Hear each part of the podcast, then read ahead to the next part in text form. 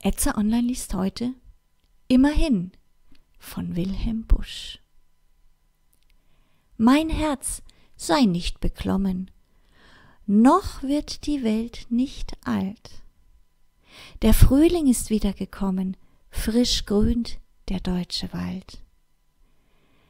Seit Ururvätertagen steht die Eiche am See, die Nachtigallen schlagen, zum Trinken kommt das Reh. Die Sonne geht auf und unter, schon lange viel tausendmal, noch immer eilt so munter die Bächlein ins blühende Tal.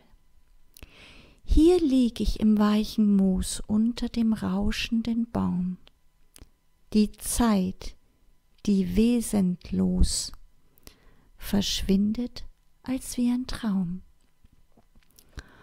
Von kühlen Schatten umdämmert, versink ich in selige Ruh.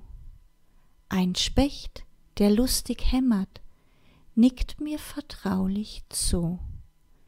Mir ist, als ob er riefe, Hey ja, mein guter Gesell, für ewig aus dunkler Tiefe sprudelt der Lebensquell.